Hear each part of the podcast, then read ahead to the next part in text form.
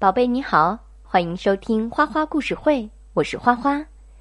宝贝，今天我要给你讲一个叫陆渣渣的小朋友的故事。他呀有一些坏毛病，让爸爸妈妈很头疼。那后来他怎么样了呢？听了故事你就知道啦。准备好了吗？花花要开始讲啦。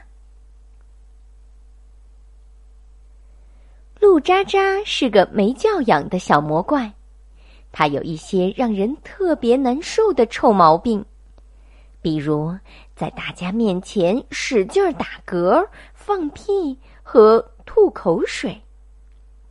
他还会对爸爸妈妈说特别难听的话，只要是不随他的意，他就立刻会大喊大叫、乱踢乱闹。该吃饭的时候，他不吃饭，还说就算饿着也不肯吃爸爸妈妈为他做的饭，然后又会拼命的往嘴里塞巧克力，一直吃到想吐。他还会偷偷拿走其他小朋友的玩具，揪别的小姑娘的小辫子。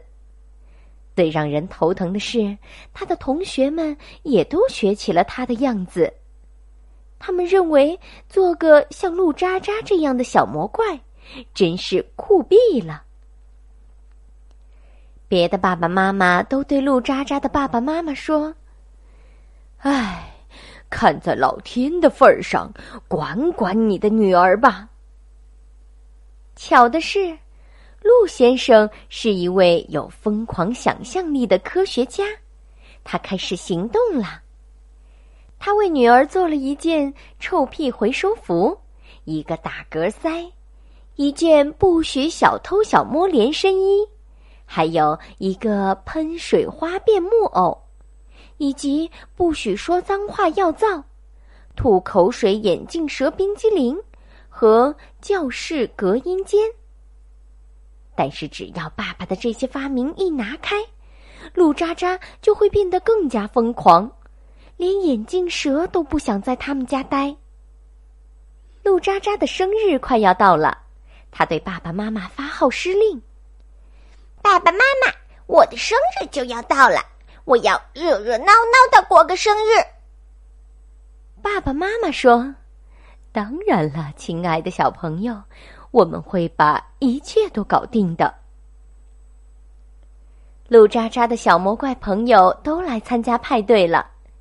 家里立刻变成了垃圾场。这时响起了敲门声，一群特别大、特别大的怪物闯了进来。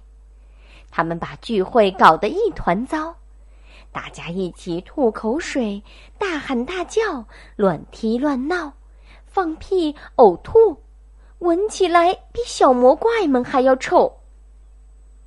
陆渣渣和他的朋友们吓呆了。陆渣渣哭着问：“爸爸，这些这些人是谁？”爸爸妈妈叹了一口气说：“唉，他们从前也是小孩儿，跟你一样爱捣蛋，所以长大以后就变成这样的大魔怪了。”大魔怪们把生日会上所有的食物都吃得一干二净，离开的时候还把陆渣渣的礼物一扫而光。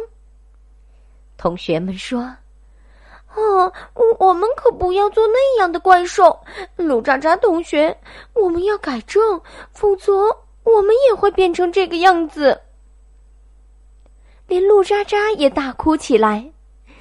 是的，是的，我不要变成这个样子。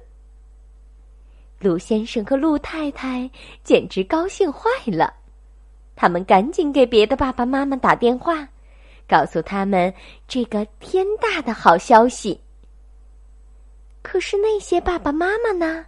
他们已经开始狂欢了，因为他们的魔怪计划成功了。宝贝，故事讲完了。